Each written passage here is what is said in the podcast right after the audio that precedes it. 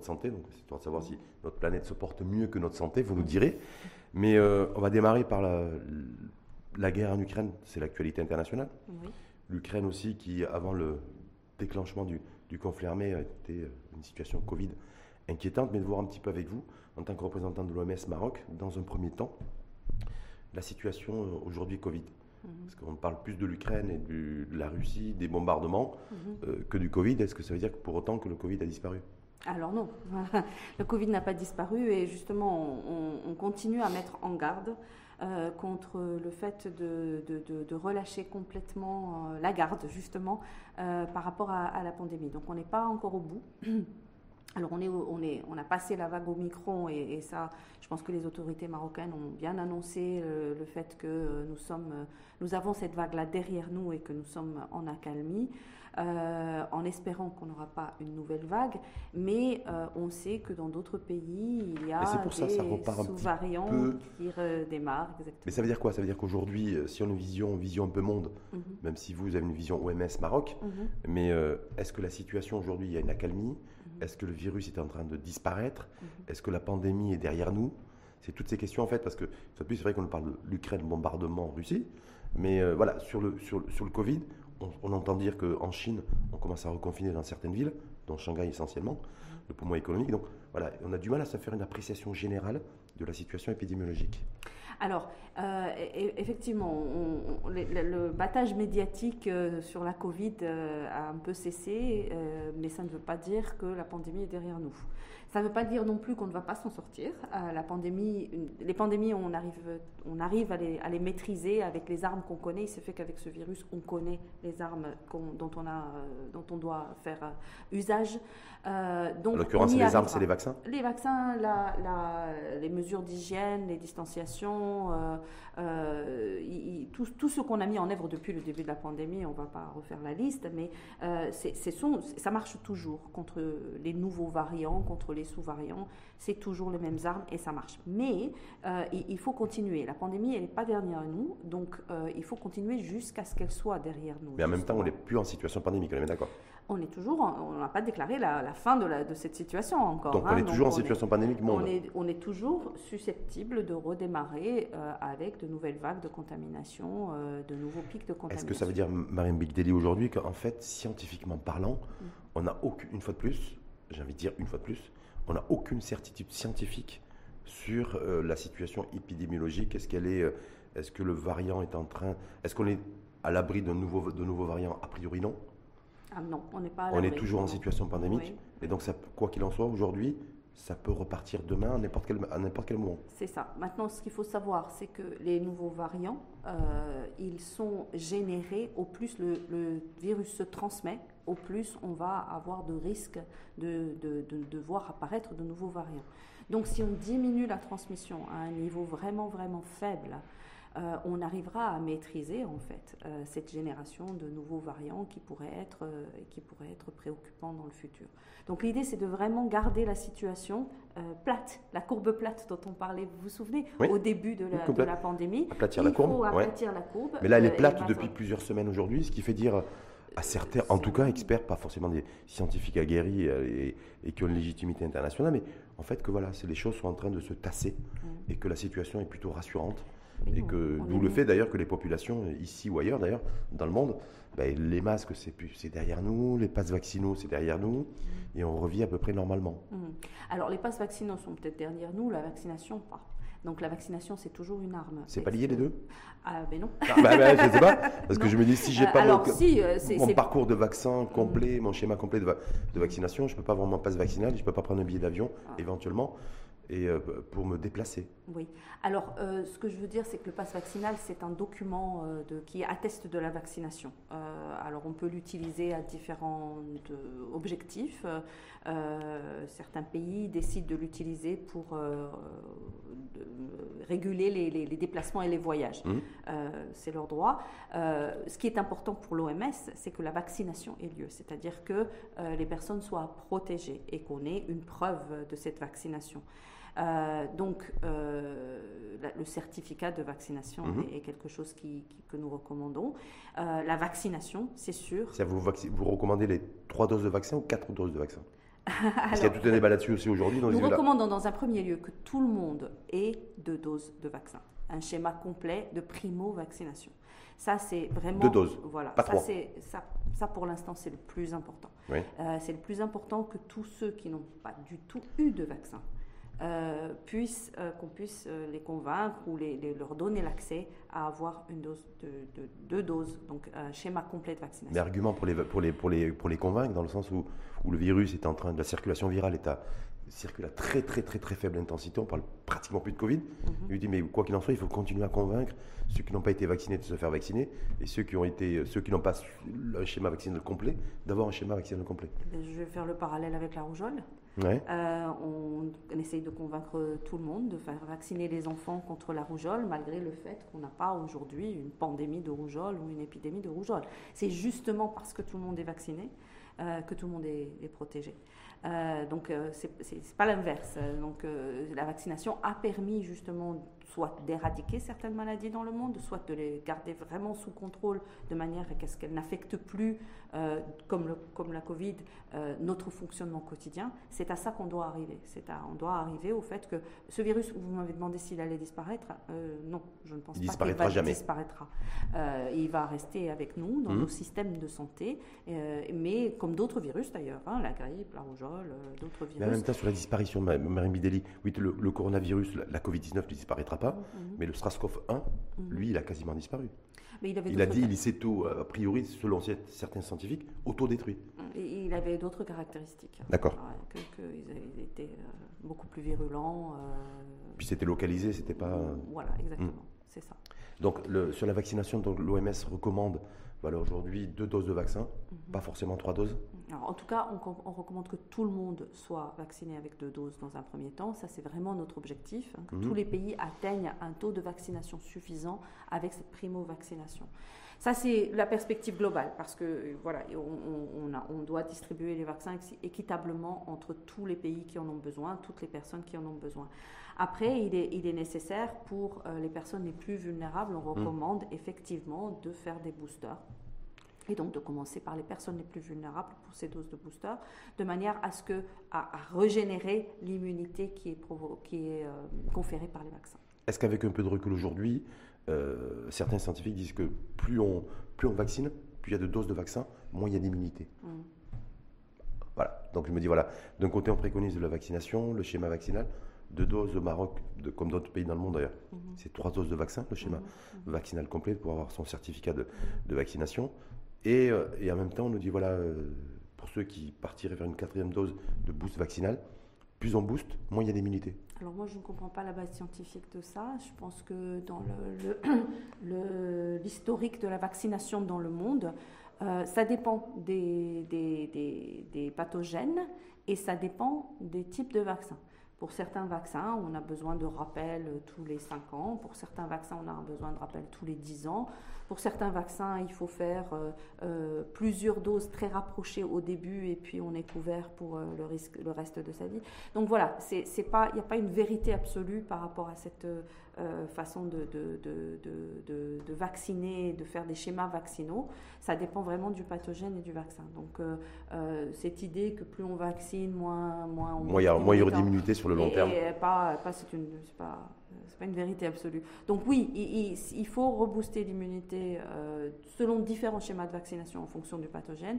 Et, pour la Covid, c'est certain que deux doses de vaccin sont nécessaires pour avoir une immunité complète dans un premier temps et que l'on sait qu'au bout d'un certain temps, cette immunité va tendre à, à s'amenuiser et qu'il faudra euh, rebooster et que pour les personnes les plus vulnérables aujourd'hui, les personnes au-delà de 65 ans, les personnes avec les maladies chroniques, etc., on conseille de refaire un boost de vaccin pour pouvoir... Boost euh, vaccinal, a priori on se dirigerait vers un boost vaccinal tous les 6 mois pour les populations vulnérables, voire très vulnérables, âgées de plus de 65 ans, et qui ont des comorbidités vraiment pour se protéger virus ou pas, euh, Covid ou pas, euh, voilà. Voilà, et comme pour la grippe, on, re, on re, revaccine tous les ans de manière à, à pouvoir vraiment faire face euh, à une saison grippale qui serait virulente, on conseille une vaccination annuelle donc pour la, les personnes les plus vulnérables. Donc la thèse qui avait été avancée il y a, il y a au début du, enfin, pratiquement il y, a, un an, un an et demi par certains scientifiques, de dire c'est un virus, la Covid, qui deviendra endémique. C'est en train de se préciser mhm. dans ce Alors, C'est fort possible, hein, effectivement, qu'on doive vivre avec le fait qu'il continue à subsister dans certaines poches de la population et qu'une fois qu'il trouve son chemin vers une transmission euh, plus élargie, euh, ils se répandent. Alors, c'est quoi trouver son chemin?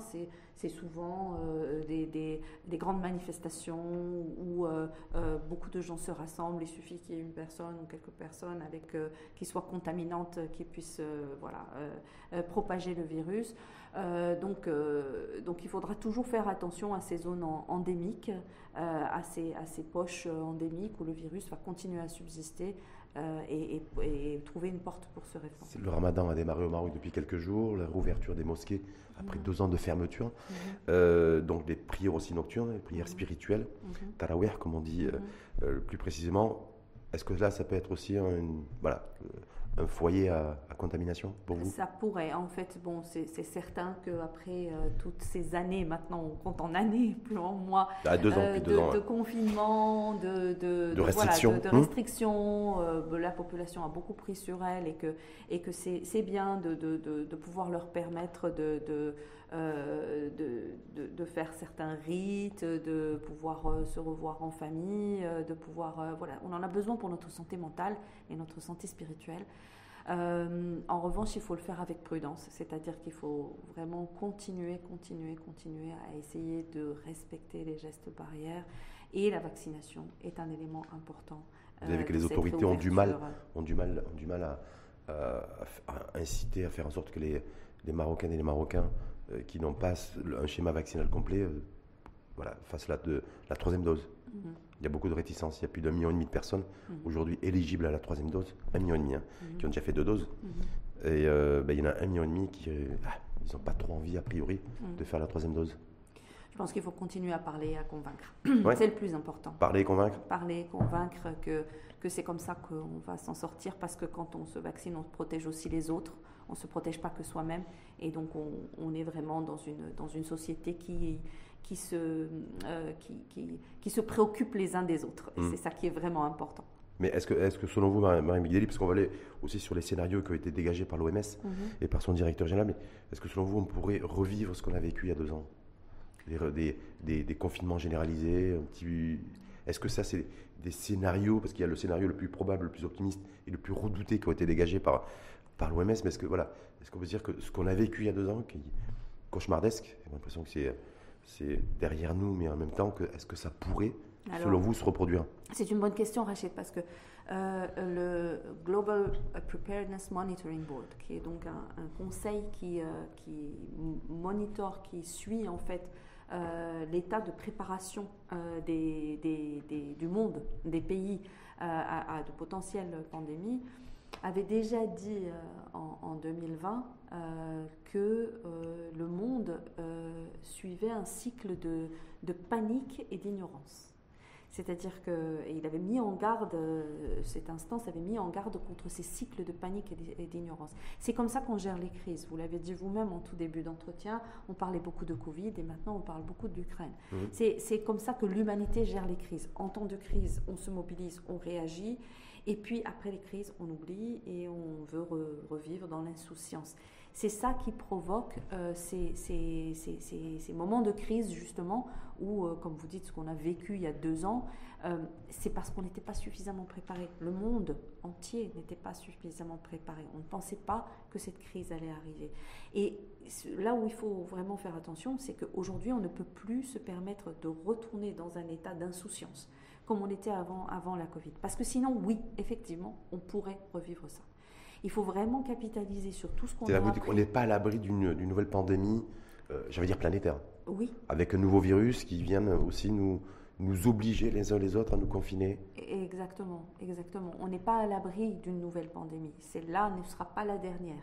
Donc ce qu'il faut faire maintenant, c'est qu'on doit vraiment prendre les leçons de cette crise que nous venons de traverser et grâce à ces leçons, construire mieux, parce qu'on a besoin de se reconstruire, vous êtes d'accord mhm, mhm. on, a, on a passé euh, un, un, moment de crise où, en tant que société, en tant qu'individu, en tant qu'économie, on, a, on, en a, on a encaissé.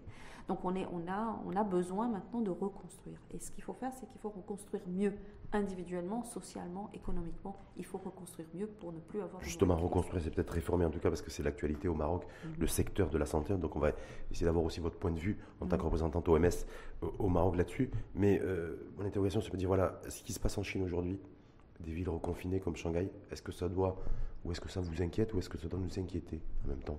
Mais ça doit pas du tout. Mais ça, ça, doit nous rappeler qu'on n'est pas, que c'est pas fini. Ça doit nous rappeler que euh, si on a la chance de vivre dans un environnement où les transmissions sont les plus faibles aujourd'hui, où la courbe est bien plate et où on peut se permettre effectivement de, revivre un peu des, interactions normales, ça ne veut pas dire qu'on est à l'abri d'une nouvelle vague.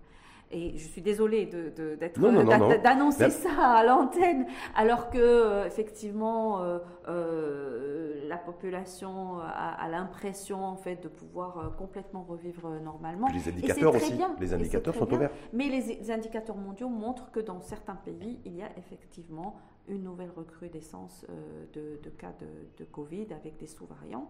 Et donc, il faut rester vigilant parce que euh, euh, on a toujours l'impression que ça n'arrivera que chez les autres, mais depuis mars 2020, on a pu constater que chaque fois qu'on a eu l'impression que ça n'arrivait que chez les autres, ça finit aussi par arriver chez nous, où qu'on soit, au Maroc ou ailleurs. Donc, donc voilà, c'est pour ça qu'il faut continuer. En même temps, quand on regarde les, chiffres officiels chinois, en tout cas en, en Chine, c'est pas non plus des chiffres de nouveaux cas astronomiques. Mm. On est sur des 10, 000, 12 000, 14 000, 15 000 nouveaux cas jour, une moyenne de 6 000, 7 000 à Shanghai, donc c'est pas non plus énorme. Je pense qu'en France, on est à plus de 100 000, 120 000, et en Angleterre aussi. Donc, euh, Chaque pays a sa façon de, de, mettre en œuvre euh, les mesures qu'il pense nécessaires pour protéger sa population. En tout cas, vous dites on n'est pas à l'abri d'un nouveau variant et on n'est pas à l'abri non plus d'une nouvelle pandémie éventuellement à l'avenir. Possible, possible. Si on ne, si on ne se prépare pas mieux aux prochaines crises, c'est clair qu'on euh, pourrait arriver à de nouvelles crises encore. Et puis vous faites la transition par rapport à l'axe, deuxième axe volet que je voudrais, que je voudrais aborder avec vous avant d'aborder cette journée mondiale de la santé intitulée cette année par l'OMS, notre, notre, notre planète, notre santé, mhm. les leçons à retenir. Mhm. C'est-à-dire, ce, voilà, par rapport au Maroc, on est en pleine réforme du secteur de la santé, il y a plein d'annonces qui ont été faites mhm. un petit peu dans ce sens à l'épreuve, bien sûr, leçon un peu Covid aussi, comme, comme, texture. Voilà, mais j'ai l'impression qu'en fait, voilà, il y a peut-être une vision globale, mais par quoi commencer? Est-ce que vous avez, vous, un avis mm. et euh, général un peu là-dessus, euh, sur la réforme d'un secteur qui a été fortement secoué pendant la crise Covid? Alors oui, alors il y a plusieurs, euh, plusieurs leçons à en tirer. Alors d'abord, euh, je l'ai dit à de nombreuses reprises et je vais le répéter aujourd'hui, la, riposte du Maroc euh, vis-à-vis de la crise de la Covid a été une des ripostes les plus exemplaires dans le monde. Et donc une approche qui a été très concertée. Et ça, c'est la leçon essentielle.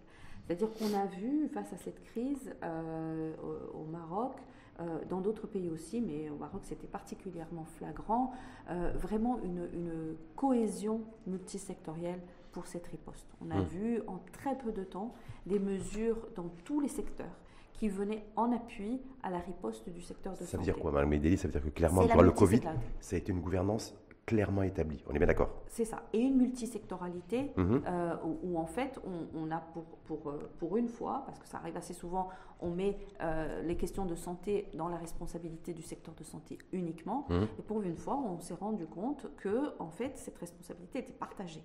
Et que si on n'aidait pas les familles les plus pauvres à rester chez elles, celles qui ont besoin d'aller travailler le matin pour manger le soir, on n'arriverait pas à faire respecter certaines mesures sanitaires qu'on était en train de mettre en place. Euh, on a vu qu'en n'aidant pas les entreprises à mettre en œuvre certaines mesures on allait euh, les, obliger à, faire banqueroute euh, alors qu'on leur imposait des mesures sanitaires, etc. etc. Donc les, mmh, exemples mmh, sont mmh. multiples. On a vu le milieu carcéral, on a vu, voilà. Et donc on a, on a vraiment vu cette multisectoralité en action. On en parle théoriquement, nous à l'OMS, la santé dans toutes les politiques, c'est un agenda qu'on essaye de pousser dans tous les pays depuis maintenant des décennies. Là, on l'a vu à l'œuvre vraiment à l'œuvre. Ça, c'est pendant le Covid. Pratique. Donc, on sait comment faire. La preuve, que, que ça marche, Euh, c'est que c'est que c'est qu'on l'a vu pendant le Covid et la preuve c'est qu'on sait comment faire. C'est que quand on veut, on sait exactement quelles mesures mettre en place pour que cette multisectoralité fonctionne. Alors vous me direz, on avait un objectif, c'était la Covid. Hmm. C'est beaucoup plus difficile quand on a de multiples, objectifs, complètement. Euh, hmm. qui ne sont pas tous de, la même priorité. Hmm. Mais il y a moyen, il y a moyen de, de, de prendre que déjà, le son. Première mesure qui a été prise par les pouvoirs publics, euh, je ne vais pas vous demander de faire de l'ingérence, bien entendu, c'est d'augmenter, par exemple, le salaire, le salaire, pardon, le budget du ministère de la Santé. Est-ce que, en augmentant le budget du ministère de la Santé, si, on fait un benchmark, mhm. par exemple, est-ce que ça permet de, de, réformer un secteur? Bien sûr. Hmm. Alors oui, effectivement, ça, j'allais venir, c'était mon deuxième point, le financement de la santé. Depuis, encore une fois, depuis des décennies, l'OMS euh, euh, fait un plaidoyer pour que les budgets de la santé soient suffisants dans mhm. tous les pays. Le mhm. Maroc euh, ne, fait pas exception, mais c'est partout. Euh, partout, c'est un secteur qui est sous-financé. partout, c'est un, un, secteur qui vient après d'autres considérations euh, prioritaires. or, on a vu là que si ce secteur est sous-financé, on mhm. va avoir, lors d'une crise, des conséquences multisectorielles. Et donc, on, va, on, va, on va en fait empêcher l'ensemble de l'économie du pays de, de fonctionner. On l'a vu. Donc, c'est absolument nécessaire que le secteur de la santé soit correctement financé, parce que euh, la santé de la population, c'est une population productive, c'est une population heureuse, c'est une population qui fait ce qu'elle a à faire dans la société. Et en même temps, il y a des, il y a des, il y a des professionnels de santé, je prends l'exemple de Jaffa Lekel, qui est euh, économiste en matière de, euh, de santé, qui dit que ce n'est pas en augmentant le budget de du, du, ministère qu'on va réformer le secteur. Alors ce n'est pas que, le budget du secteur qu'on mhm. va réformer le secteur. Effectivement, donner plus de ressources, c'est une chose, mhm. mais il faut également utiliser ces ressources à bon escient. Donc, euh, il y, a plusieurs, euh, plusieurs choses. Par exemple, euh, nous, on soutient le, travail du ministère de la Santé pour aller vers ce qu'on appelle l'achat stratégique. Alors, c'est quoi l'achat stratégique? C'est-à-dire que qu'est-ce que le budget de la santé doit payer? Qu'est-ce que mhm. le budget de la santé Quel service? C'est-à-dire j'ai 23, 23 milliards de dirhams, c'est le budget de la santé. Voilà. Qu'est-ce que j'achète Qu'est-ce que j'achète Qu'est-ce que, j'achète avec ça? Est-ce que, que, que j'achète de la dialyse ou est-ce que j'achète de la contraception ou est-ce que j'achète ou est-ce que j'achète tout ça mais pour qui? Donc c'est des choix stratégiques qui mhm. doivent être faits en prenant compte euh, la santé, l'état de santé de la population, les besoins de la population, les ressources euh, dont, on dispose. Euh, est-ce qu'on a suffisamment de, ressources? Je ne parle pas seulement de ressources financières, hein, mais je mmh, parle de ressources, aussi humaines. De, ressources humaines, je parle aussi de ressources techniques. Mmh. Est-ce, qu'on, est-ce que ces ressources humaines et techniques sont disponibles dans le secteur public? Est-ce qu'il faut aller le chercher dans le secteur privé, ramener le secteur privé pour travailler ensemble avec le secteur privé dans un public dans C'est quoi selon vous? Qu'est-ce qui, qu'est-ce qui aujourd'hui urge, parce que vous faisiez, référence aux ressources euh, immatérielles, c'est-à-dire les ressources humaines. On sait qu'on a au Maroc un gros déficit en matière de professionnels de santé. On est autour de 100 000 personnes, médecins, infirmiers confondus, où il y a un déficit qui est structurel. On sait très bien aussi qu'on a une très mauvaise répartition territoriale et géographique des hôpitaux, des centres de soins médicaux. Donc voilà, je, je me dis j'ai 23 milliards de dirhams, je dois à la fois acheter des médicaments ou acheter des, en, tout cas des, produits médicamenteux nécessaires et euh, pour les populations, en même temps des hôpitaux, en même temps recruter des médecins et les payer. Mm. C'est compliqué, non? Tout ça est lié. Oui, tout ça est lié, mais en même temps. Parce que euh, parce qu'effectivement, le Maroc est, est, un, est, un, des 57 pays dans le monde avec un déficit critique en ressources mm. humaines. Il est absolument nécessaire de, pratiquement doubler. Euh, euh, maintenant, doubler comment? C'est-à-dire, c'est pas doubler juste en chiffre Il faut même tripler, voire quoi tripler. Oui. Hmm. Bah, dans un premier temps, on va essayer d'arriver à doubler, mais ce euh, c'est pas forcément en chiffre absolu qu'il faut doubler. C'est aussi en hmm. qualité et en répartition.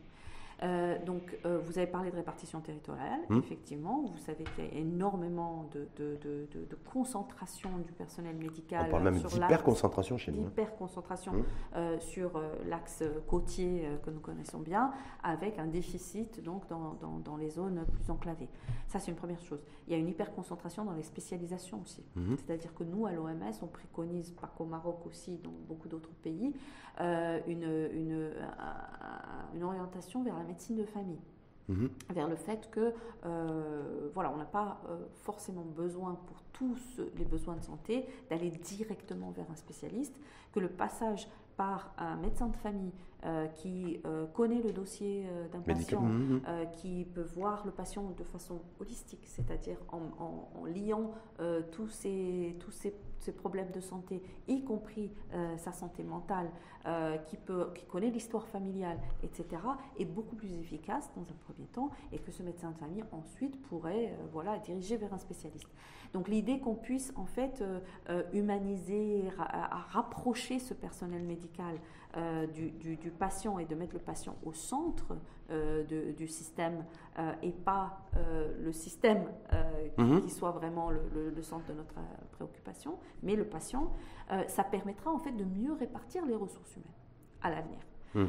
et, donc de, capitaliser, parce que d'un autre côté, je, fais toujours ce rapprochement avec les, jeunes et l'emploi au mhm. Maroc. Et ce rapprochement est essentiel.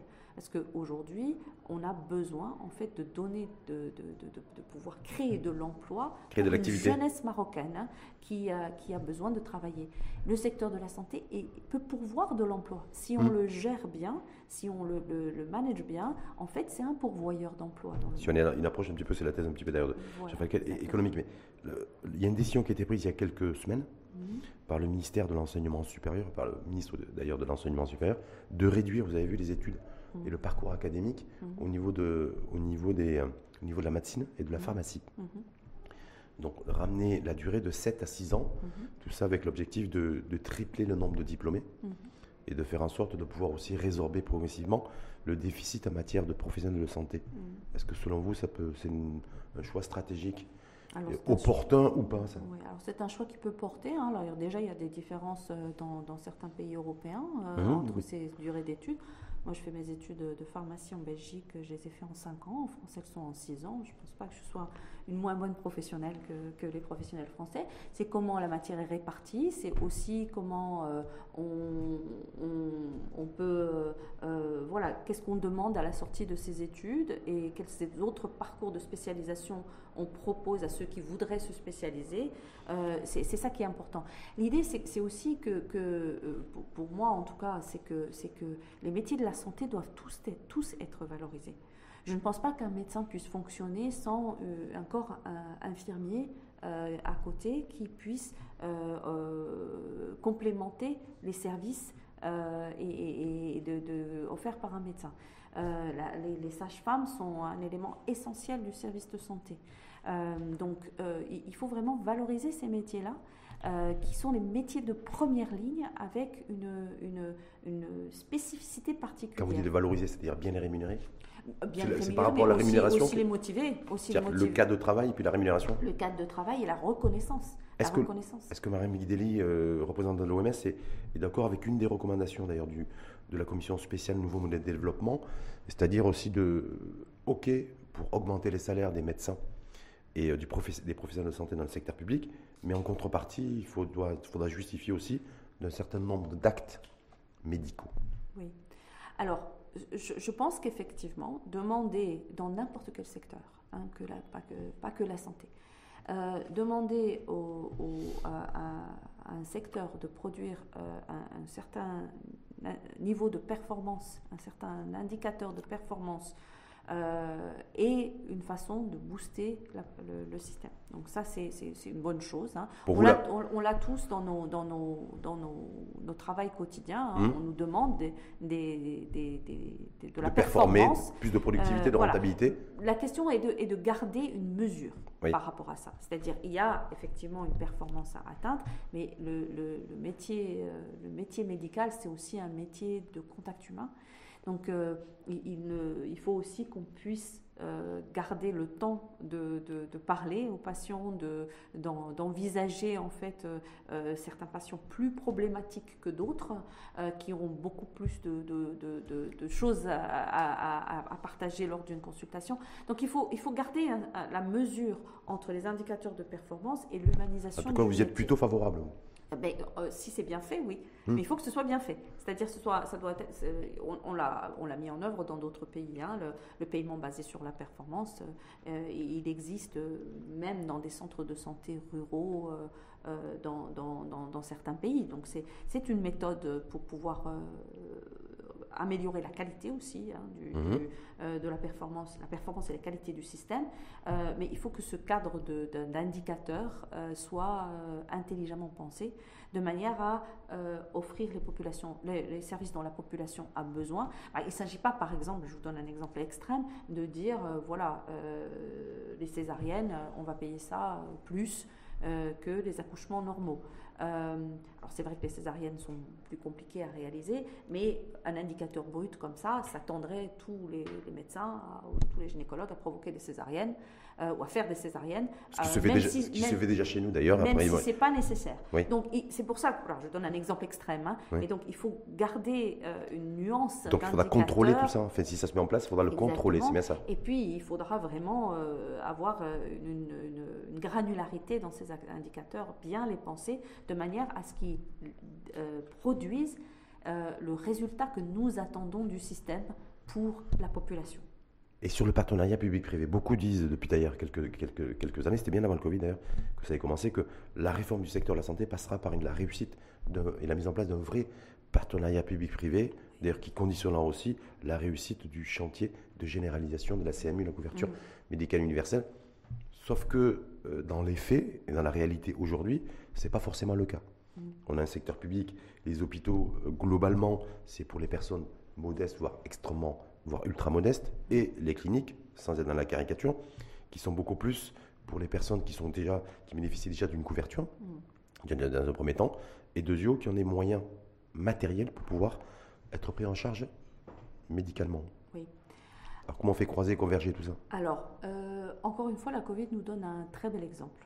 Euh, par exemple, dans les laboratoires de diagnostic, les partenariats publics-privés, euh, par rapport au, fait de, permettre aux laboratoires privés de réaliser des tests diagnostiques. Vous savez qu'on est passé pour la Covid de trois laboratoires au départ qui réalisaient des tests diagnostiques à aujourd'hui un maillage dans l'ensemble du pays. Euh, on a soutenu euh, la formation mhm. de, ces laboratoires avec l'Institut national d'hygiène. Ça a participé à cette, à, cette approche. Donc c'est possible, c'est possible d'offrir de, euh, un service à l'ensemble de la population euh, basé sur euh, une confiance qu'on fait au secteur privé de pouvoir. Il y a des À quel prix Quand on a vu les tests PCR pendant très longtemps à 700 dirhams par exemple, on se dit voilà. voilà, et ah, après on est arrivé avec, avec une régulation. Oui, une régulation, ça a mis du temps et ça restait à, un niveau élevé. Voilà. voilà. Donc la régulation, c'est mhm. ce qui est important pour pouvoir faire fonctionner ce partenariat public-privé. Donc on ne peut pas, effectivement, on l'a constaté, on ne peut pas laisser ce partenariat. Euh, enfin, si on laisse le, secteur privé faire ce qu'il a à faire, ce n'est plus un partenariat, c'est juste le secteur privé qui travaille dans le privé et le public qui travaille dans le public. Si on veut avoir un vrai partenariat, et on parle de PPP, à ce moment-là, il faut avoir un cadre régulatoire qui permettent en fait de, demander au secteur privé, euh, contre rémunération bien entendu, mmh. hein, de, de, délivrer un certain nombre de biens publics. Ils le font déjà, mmh. si on y pense. C'est-à-dire en termes d'équipement, euh, en termes de professionnels de santé, des cardiologues, des, ou de, services. Regardez, mmh. euh, vous allez aujourd'hui chez un pédiatre privé, il va vacciner les enfants, les bébés. Mhm. D'accord? Il va, pédiatre privé, il va faire euh, un schéma de vaccination euh, euh, recommandé pour un bébé. La vaccination, c'est un bien public. Mhm. C'est-à-dire la vaccination, quand on vaccine un bébé, on protège toute la population à travers la vaccination des bébés. Donc aujourd'hui, la médecine privée délivre déjà en des même temps, Si je me dois aussi, moi, par exemple, de suivre des, des examens biologiques, mhm. est-ce que c'est le même cas? Mais on pourrait en fait envisager. Oui, c'est le même cas, ça dépend. Mais regardez, euh, vous pouvez euh, effectivement faire un test Covid qui vous, euh, qui vous qui montre que vous êtes positif et vous allez vous isoler et protéger le, reste de la population. Il y a un, ensemble en fait de, de, de, prestations qui sont essentielles pour le, service de, le système de santé, qui sont essentielles pour le bien-être de la population. Mais est-ce que ça veut dire, Mme Guideli, que si ça, c'est pas réglé, c'est-à-dire si on ne fait pas réellement converger le, ce fameux partenariat public-privé, euh, ben, la mise en route du chantier de la généralisation de la couverture médicale universelle, ça va être compliqué. Parce que euh, c'est conditionné par ça. C'est un panier de soins qu'il va falloir définir. mais en même temps, c'est donner la possibilité à tout citoyen de se diriger naturellement, selon lui, a priori, vers, un, vers un établissement privé ou un établissement public de soins. En régulant. En, régulant, euh, c'est en régulant euh, euh, de façon à ce que on puisse pas faire entre guillemets n'importe quoi dans le système, c'est-à-dire que le panier de soins, vous avez mis le doigt dessus, hmm. c'est vraiment le centre névralgique d'une réforme. Et c'est pas réglé aujourd'hui. Mais il est en cours. Ah, non, mais je dis, c'est toujours pas réglé, alors qu'on annonce, le, en, en, tout cas, c'est ce qui avait été annoncé il y a quelques semaines, le lancement du, de cette du premier, de ce chantier de la couverture médicale mm. universelle, quatrième trimestre 2022. Mm-hmm. Donc c'était prévu pour l'automne prochain. Mais vous savez, le panier de soins, euh, alors ça je parle en tant que technicienne, hein, parce que ça, ça, fait partie d'un des, des, des, domaines en fait sur lesquels j'ai travaillé depuis de nombreuses années, donc euh, je, je c'est pas spécifique au Maroc. Le panier de soins, euh, c'est une approche dynamique. Il ne faut pas réfléchir au panier de soins en termes de voilà le panier de soins, il est défini une bonne fois pour toutes et on va rester avec ça ad vitam aeternam. Le panier de soins, c'est quelque chose qui se, qui se réfléchit pratiquement au quotidien. C'est-à-dire, dans, dans, je vous donne l'exemple de l'Angleterre, vous avez euh, un, organisme qui s'appelle euh, NICE. Mhm. Euh, le, National Institute for Clinical Excellence. Donc NICE, pourtant un joli nom, hein, réexamine en permanence euh, les, coûts-bénéfices des, traitements qui sont euh, proposés. Et le NHS anglais va se baser sur les évaluations euh, de, NICE pour dire voilà, ça on le prend, ça on le prend pas, ça on va le rembourser 100%, on va le prendre en charge à 100%, ça ce sera, il y aura un tir payant, etc. Donc c'est quotidien ça. NICE produit en fait des évaluations en permanence. Donc le panier varie le panier va varier en fonction de, euh, des besoins de la population qui vont varier aussi, hein, c'est important, euh, en, fonction en fait de, nouvelles évidences scientifiques qui, qui peuvent venir euh, et qui peuvent alimenter cette réflexion sur, sur le panier.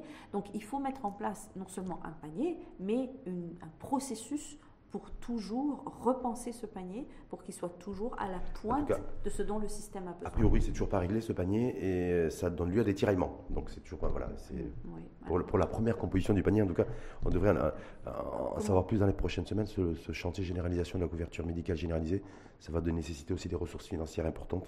C'est ça. Et puis une réforme, une réforme, c'est quelque chose qui ne se bâtit pas en un jour. C'est-à-dire que c'est vraiment des, des, des, constructions. Euh, euh, quotidienne pour faire avancer la machine de la réforme.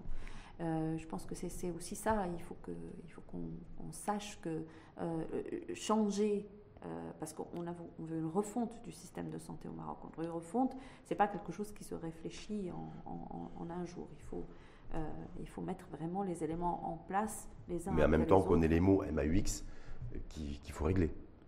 Donc, oui. non? On a, des mots MAUX qu'il faut régler. Ben oui, la population va continuer à avoir besoin de, soins de santé, de services de santé.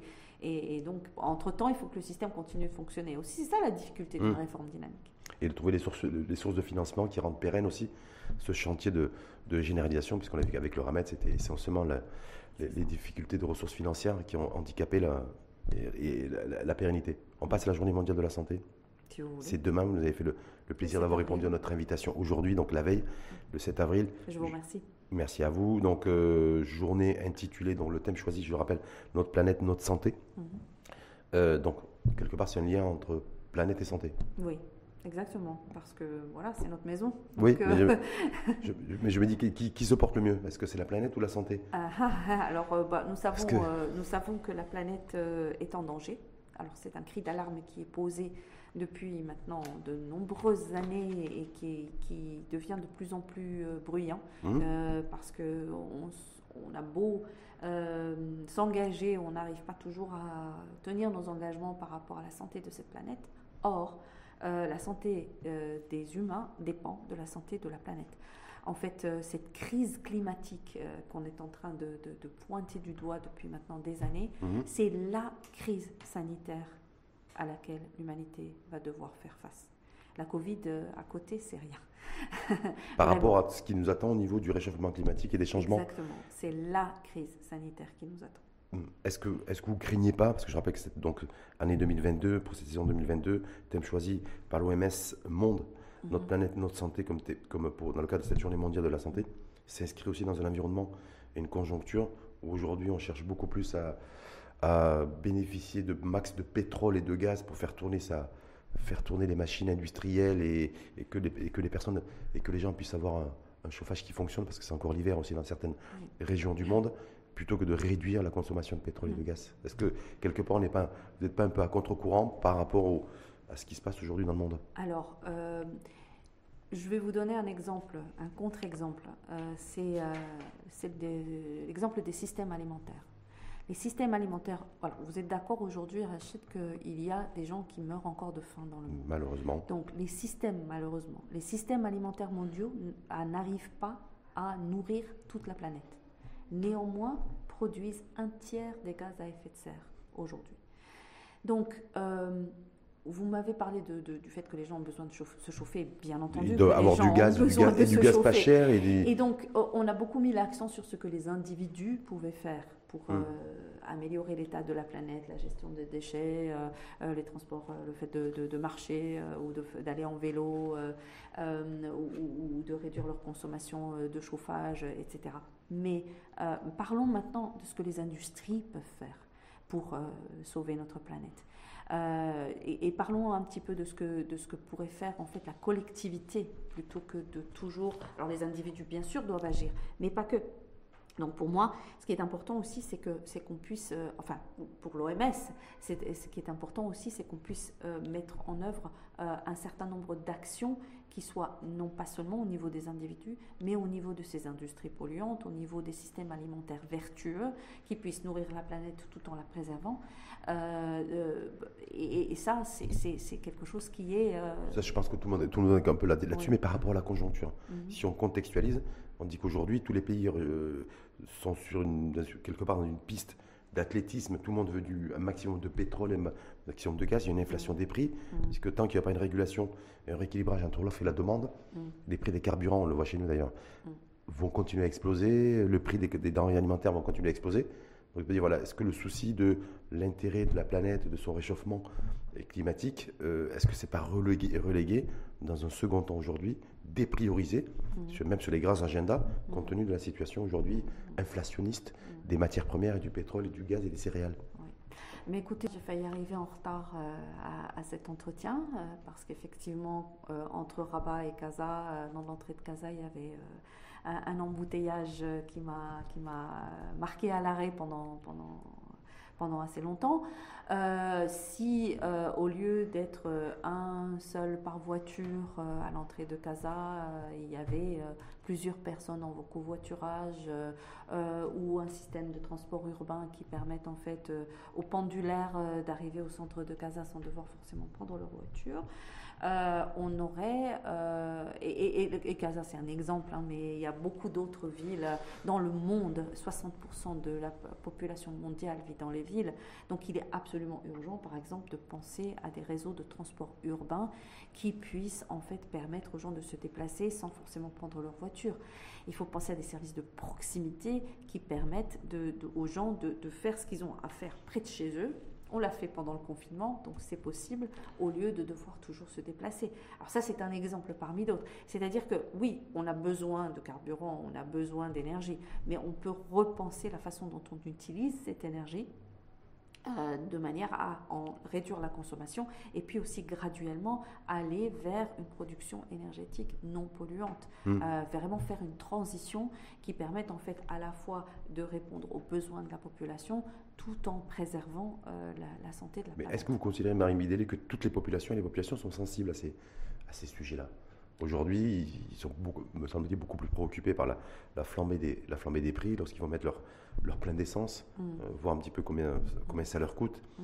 Et euh, plutôt que de se dire, voilà, effectivement, les énergies décarbonées vont nous permettre de, de moins polluer la planète, mais peut-être que les gens, dans leur ensemble, et à l'échelle planétaire, même les citoyens du monde, pas forcément que les Marocains, sont beaucoup plus sensibles à leur pouvoir d'achat, à leur portefeuille, que à la, à la, dire, à la santé sanitaire, si je puis dire, de la planète. Je vois bien votre question, Rachid, mais est-ce que vous êtes sensible à vos impôts?